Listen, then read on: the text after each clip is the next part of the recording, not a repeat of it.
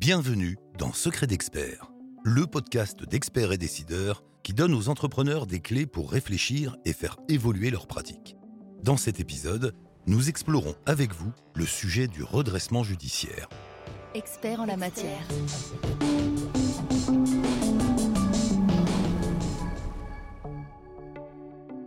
Ça y est, vous êtes en cessation de paiement. Crise, Covid, concurrence, vous y êtes. Votre expert comptable vous l'a confirmé. Vous ne pouvez plus payer les fournisseurs, les salaires, les cotisations, les taxes. Vous ne remboursez plus les dettes. La trésorerie est à sec. Alors, soit vous agissez et vous pouvez tout sauver. Soit vous tardez et là c'est fichu. Parce qu'un compte à rebours est lancé. En effet, selon la loi, vous avez 45 jours pour déposer une déclaration de cessation de paiement au tribunal tribunal de commerce si vous avez une société commerciale ou si vous êtes commerçant ou artisan, tribunal de grande instance dans les autres cas. Mais ce n'est pas encore ça qui va vous sauver. Votre sortie de secours, c'est le redressement judiciaire. Demandez au tribunal l'ouverture de cette procédure. Et première chose, très importante, ne vous sentez pas coupable. Ouvrir une procédure de redressement judiciaire, ce n'est pas une punition. Vous avez subi des revers, mais personne n'est là pour vous juger. Au contraire, la procédure va vous permettre de souffler, de prendre du recul et de rebondir. Vous devez bien comprendre que la procédure n'est pas une sanction, c'est une opportunité, et c'est dans cet état d'esprit que vous devez agir. Alors certes, vous n'êtes pas aidé par le vocabulaire. Ces deux mots, redressement et judiciaire, sont redoutables, ils sonnent comme un coup près. Mais si on regarde dans le dictionnaire, le mot redressement, c'est, je cite, redonner à quelque chose sa forme primitive. C'est donc un moyen de remettre votre entreprise sur les rails, lui redonner une direction, et c'est vous qui gardez la main. Pas question de cession à ce stade.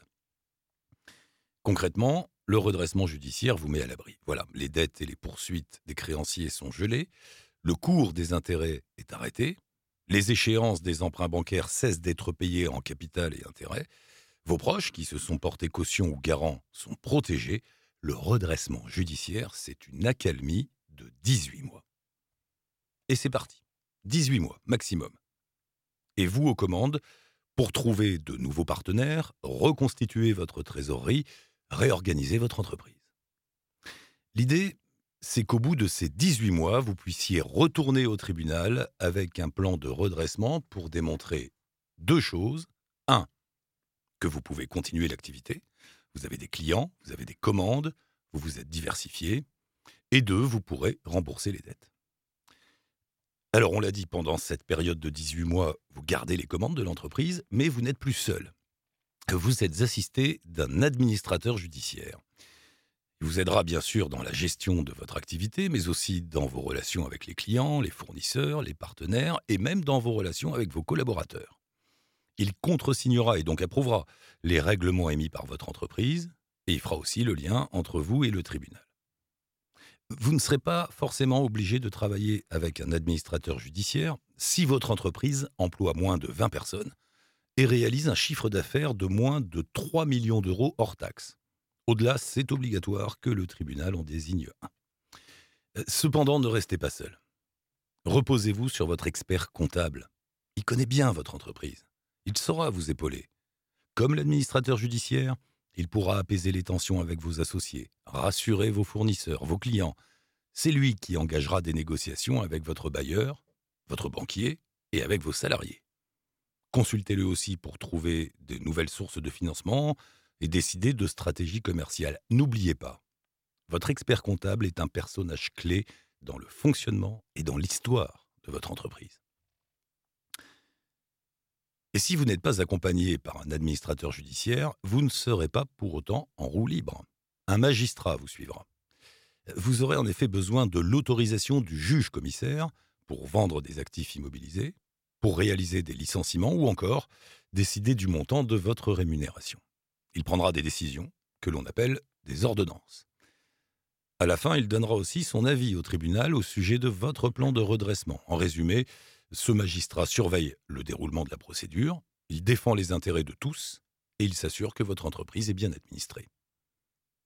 Ça y est, les 18 mois sont passés, vous voilà au tribunal. Si votre plan de redressement est accepté, vous poursuivez vos activités. Un commissaire à l'exécution du plan veille à sa bonne mise en œuvre. Il adresse tous les ans un rapport au tribunal. Alors attention, si des difficultés surviennent et vous empêchent de suivre le plan de remboursement, surtout, surtout, prévenez le commissaire. Ne tardez pas. Parce qu'avec lui, vous pourrez solliciter une modification de votre plan. Et si vous ne le faites pas, eh bien, vous risquez l'ouverture d'une procédure de liquidation judiciaire.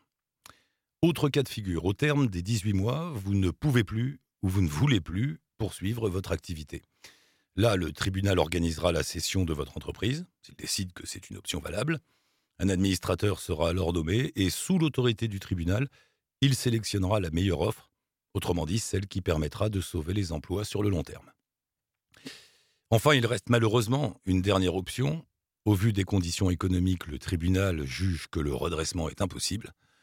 Il prononce alors la liquidation judiciaire, tout s'arrête et les biens de l'entreprise sont vendus pour régler les dettes.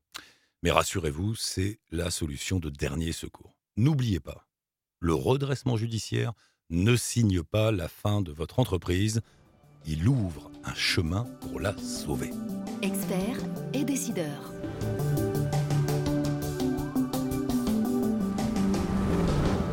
Tous les podcasts de la chaîne Experts et Décideurs sont disponibles sur le site expertsetdecideurs.fr et sur toutes les plateformes d'écoute.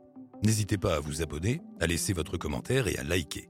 La chaîne Experts et Décideurs est une production France Défi réalisée par Accrochecom. À bientôt.